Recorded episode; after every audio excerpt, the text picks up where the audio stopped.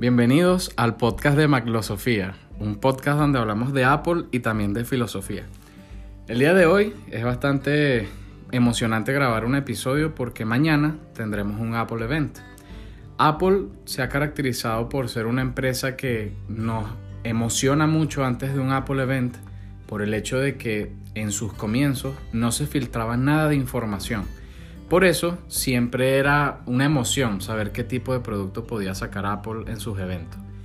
Mañana es la continuación de esa tradición de la empresa de sacar un producto que quizás revolucione la historia.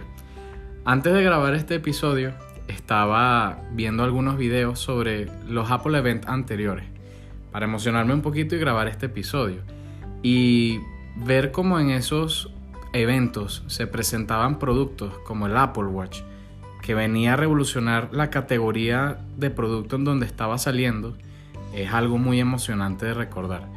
Y creo que parte de la emoción de los episodios de Maglosofía y la emoción de ver un Apple Event como el de mañana es que estamos esperando al próximo producto de Apple que cambie la historia. Y Apple, al ser una empresa principalmente de software que también fabrica su hardware, sabemos de que pasan años desarrollando sus productos tras bambalinas. ¿Qué ocurre últimamente? Se han filtrado mucha información siempre antes de los eventos y es muy fácil predecir qué tipo de producto puede salir. Y eso le quita un poco la magia. Pero hay productos como la Battery Pack, productos como el mismo Apple Watch, que no se habían filtrado antes del evento y todavía nos da una esperanza de emocionarnos al finalizar el, el día. Mañana toca el primer evento del año de Apple, donde seguramente van a renovar mucho de su, de su hardware. El más, el más filtrado hasta ahora es el iPhone SE de tercera generación. Ese iPhone, según los rumores, va a tener el mismo tamaño de lo que viene siendo el iPhone 8 o el iPhone SE de segunda generación. Eso significa que va a haber compatibilidad en los forros, cosa que es muy buena para las tiendas como la donde yo trabajo, que van a tener un apartado de forros que seguramente tienen en stock y se va a seguir, vamos a decir, renovando, se va a seguir revitalizando. me parece excelente, sobre todo porque el iPhone mini, que vino en la, su versión 12 y en la versión 13, es un iPhone que en realidad no es muy comercial. ¿Por qué? Porque su batería es sumamente pequeña. Para las labores de nuestro día a día y el performance que necesitan los juegos, Creo que una batería tan pequeña ya no se está viendo como algo positivo. Ahora bien, en un iPhone como el SE sí tiene mucho sentido que el teléfono sea pequeño, que sea portable y que tenga una batería modesta, porque el que se compra un iPhone SE no es un usuario que necesita sacarle el 100% de potencial a su dispositivo. Simplemente puede ser el primer iPhone de una persona que venga desde Android o Puede ser simplemente una persona que quiera tener un iPhone durante muchos años y no le interesa mucho tener una mejor cámara, una batería que supere el día. Solamente quiere un teléfono que funcione de forma excelente y que no se quede pegado a lo largo del día. Y bueno, al tener todo ese tipo de información, los renders que se han filtrado en Twitter sobre todo sobre el nuevo iPhone de tercera generación, podemos discutir un poquito sobre él. Que sea pequeño y que sea portable es algo que sabemos que es cómodo, pero creo que lo más interesante es que tenga la pantalla completa como la tiene el iPhone X, XR, 11, toda la nueva generación. Suponemos que el Face ID va a ser un Face ID clásico. ¿Por qué? Para el iPhone 14, que se rumora que va a salir para finales de este año, ya tenemos información de que a lo mejor el notch, que es la ceja donde está el Face ID, va a desaparecer y va a quedar como un puntico. Meter esa tecnología, o vamos a decir, sacar una tecnología tan novedosa como esa eh, dentro del mundo de Apple, para un iPhone SE de tercera generación, no me parece que tenga mucho sentido. Lo más probable es que saquen el mismo módulo del Face ID del iPhone 13 o incluso el del iPhone 11, que es el de primera generación, y con eso abaratan mucho el costo del dispositivo, haciéndolo más accesible. Con eso también pueden lograr reciclar las mismas piezas que han venido de todos los iPhone donantes que en los Estados Unidos, por ejemplo, se dejan en las Apple Store. Es decir, el iPhone de tercera generación no va a ser un equipo que vaya a revolucionar el mercado. Sé que no nos va a entregar una tecnología nueva. Simplemente va a ser como un refrito de todo lo que se ha venido conociendo de Apple, pero en un formato más accesible y más cómodo. Considero que con eso van a finalmente desaparecer toda la gama de los iPhone mini, de los modernos, porque la gama mini no viene siendo muy interesante. Entonces, el que quiera un teléfono pequeño siempre va a tener la opción de comprarse un iPhone SE a lo largo de los siguientes años que vengan. Y bueno, eh, ¿por qué queremos ver el Apple Event? Porque mañana, donde yo trabajo, vamos a ver el evento.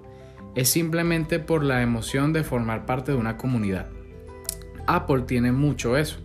Si tú me estás escuchando y vienes de tener un dispositivo Android o simplemente tienes otro equipo, puede ser un, un Huawei o puedes tener un Honor, en esos equipos no voy a decir que no tengas una comunidad, lo más probable es que sí, pero la comunidad de Apple tiene muchos años desarrollándose.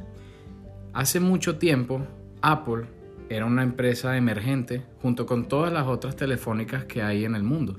Pero ¿qué ocurre? Apple fue la primera en darle este concepto de innovación a los productos que iban a sacar. y claro, pasando tantos años en, un equipo de desarrollo para tú sacar un producto, realmente es una emoción sacarlo en un evento y darle a entender a las personas de que ese es tu orgullo y crees que ese producto va a revolucionarlo todo. Esa esencia y esa filosofía, está de decir lo que lo aportaba Steve Jobs durante sus eventos. Y parte de su legado fueron estos Apple Events. Y siempre cuando uno ve esas presentaciones, por cierto te invito a que la veas a través de un producto Apple o simplemente consultala en YouTube, que va a estar disponible mañana. Eh, ser parte de esa comunidad y ver eso desde tu iPhone, desde tu iPad, desde tu Mac y saber de que muchas personas están conectadas contigo en ese momento esperando algo nuevo, es una sensación muy increíble y muy agradable. Claro, también está la realidad de que todos deseamos renovar nuestros dispositivos cada vez que sale un evento y nos sentimos más tristes por el costo tan alto que van a tener esos productos. Pero lo importante es que como los productos Apple duran tantos años, podemos tener una idea de hacia dónde va la tecnología. Y como bromeamos nosotros bastante, ya que va a salir el iPhone SE de tercera generación y este año sale el iPhone 14, eso nos va a dar la oportunidad a todos de comprarnos ya el 11. Entonces, parte de, nuestra felicidad es sentirnos parte de esa comunidad y bueno, te invito a que si no tienes un producto Apple, visualices algunos de esos eventos que están cargados en internet y disfrutes mucho de lo que es una buena presentación de producto. Eh, hablando de otras cosas, eh, quiero mandarle un saludo a Dani. Dani, gracias por esas recomendaciones que me diste. Hay que tratar de hacer un contenido que no sea tan denso a nivel técnico, sino que sea más agradable, pues sobre todo para personas que no conocen tanto el mundo de Apple y la tecnología. Pero poco a poco le vamos dando cierta profesionalidad al contenido para que se vaya, la gente vaya aprendiendo, porque esa es la idea. No todo se trata de, de hacerlo superficial. Pero muchas gracias por esos consejos. Voy a aprovechar de mandarle un saludo al señor José Antonio Vázquez. Muchas gracias por adquirir con nosotros un battery pack de Apple. Muchas felicitaciones por su compra y espero que lo disfruten mucho. Ahora bien, eh, ya ha acabado ese spam. Sigamos entonces con la siguiente sección, que es una sección de curiosidad. Hay un producto en Apple que es muy criticado, salió a finales del año pasado y en inglés se llama Polish Cloth o Polishing Cloth, uno de esos dos. Realmente ahorita no tengo el nombre para poder confirmarlo, pero básicamente es un trapito con el que puedes limpiar tu pantalla, la de tu dispositivo Apple. Pero ¿qué ocurre? ¿Por qué viene la polémica? Porque ese famoso trapito cuesta 20 dólares. Y cuando tú lo ves es un trapito tal cual, un trapito con el que te puedes limpiar un lente, el que te dan en una óptica el que te pueden dar en cualquier lugar.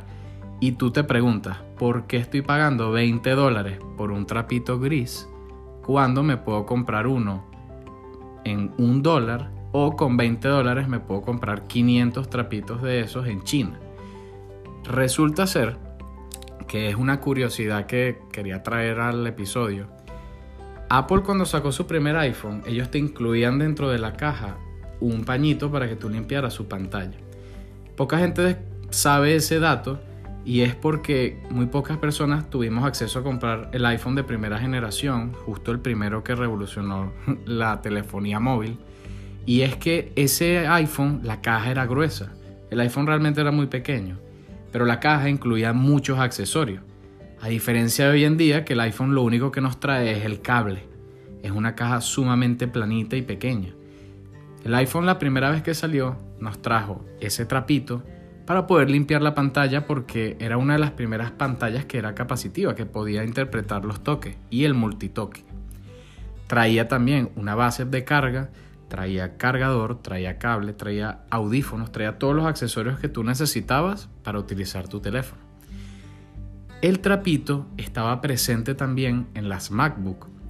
Si tú te comprabas una MacBook te comprabas una iMac, en esa caja iba a venir un trapito con el que ibas a limpiar tu pantalla. Y vamos a ser sinceros, ciertamente era un trapito de muy alta calidad. ¿Qué ocurre? Apple hace dos años saca un producto polémico, pero no tuvo tanta trascendencia en redes porque era sumamente exclusivo. Era un producto que era tan costoso que muy poca gente quiso hablar de él porque ni siquiera tenían acceso a poder comprarlo. Y hablo de la pantalla XDR de Apple. Esa pantalla por sí sola vale 4 mil dólares. La base de esa pantalla, porque no puedes simplemente utilizarla, tienes que ponerle una base. Esa base cuesta 2.500 dólares. Si tú deseas ponerle también unas ruedas, cada una de esas ruedas cuesta 700 dólares. Es decir, un producto simplemente caro por ser caro. Ese producto no incluyó el trapito, el famoso trapito para limpiar la pantalla. Por eso es que Apple ahora ese trapito lo vende aparte, para que así si tú te compras una de estas pantallas, accedas a comprarte el trapito y puedas limpiarla como tal. Apple nos dice que es de nanotecnología. Hay que ver hasta qué punto eso tiene sentido. Y si hablamos de nanotecnología, podemos decir que una cobija tiene nanotecnología porque tiene eh, entrelazado a nivel microscópico átomos de cierto material. O sea, es solamente quizás un nombre para justificar los 20 dólares. Pero es curioso cómo Apple nos fue llevando hasta un punto donde, incluso yo lo siento, comprar ese trapito, para mí creo que sería necesario para poder limpiar una pantalla como debe ser. Pero bueno, Apple y sus estrategias para mantenernos fijos como clientes y que estemos contentos por ese sobreprecio de las cosas. Bueno, finalizando este episodio, quería decirles que fue un episodio corto, un episodio flash. Creo que mañana vamos a recobrar y vamos a analizar bastante contenido de todo lo que salió en el evento para así discutirlo aquí en Maclosofía. Así que bueno, espero que estén muy bien, que estén muy emocionados y si quieren saber a qué momento es el y a qué hora es el evento de Apple, simplemente síganos en Maclosofía y ahí van a estar enterados. Nos vemos.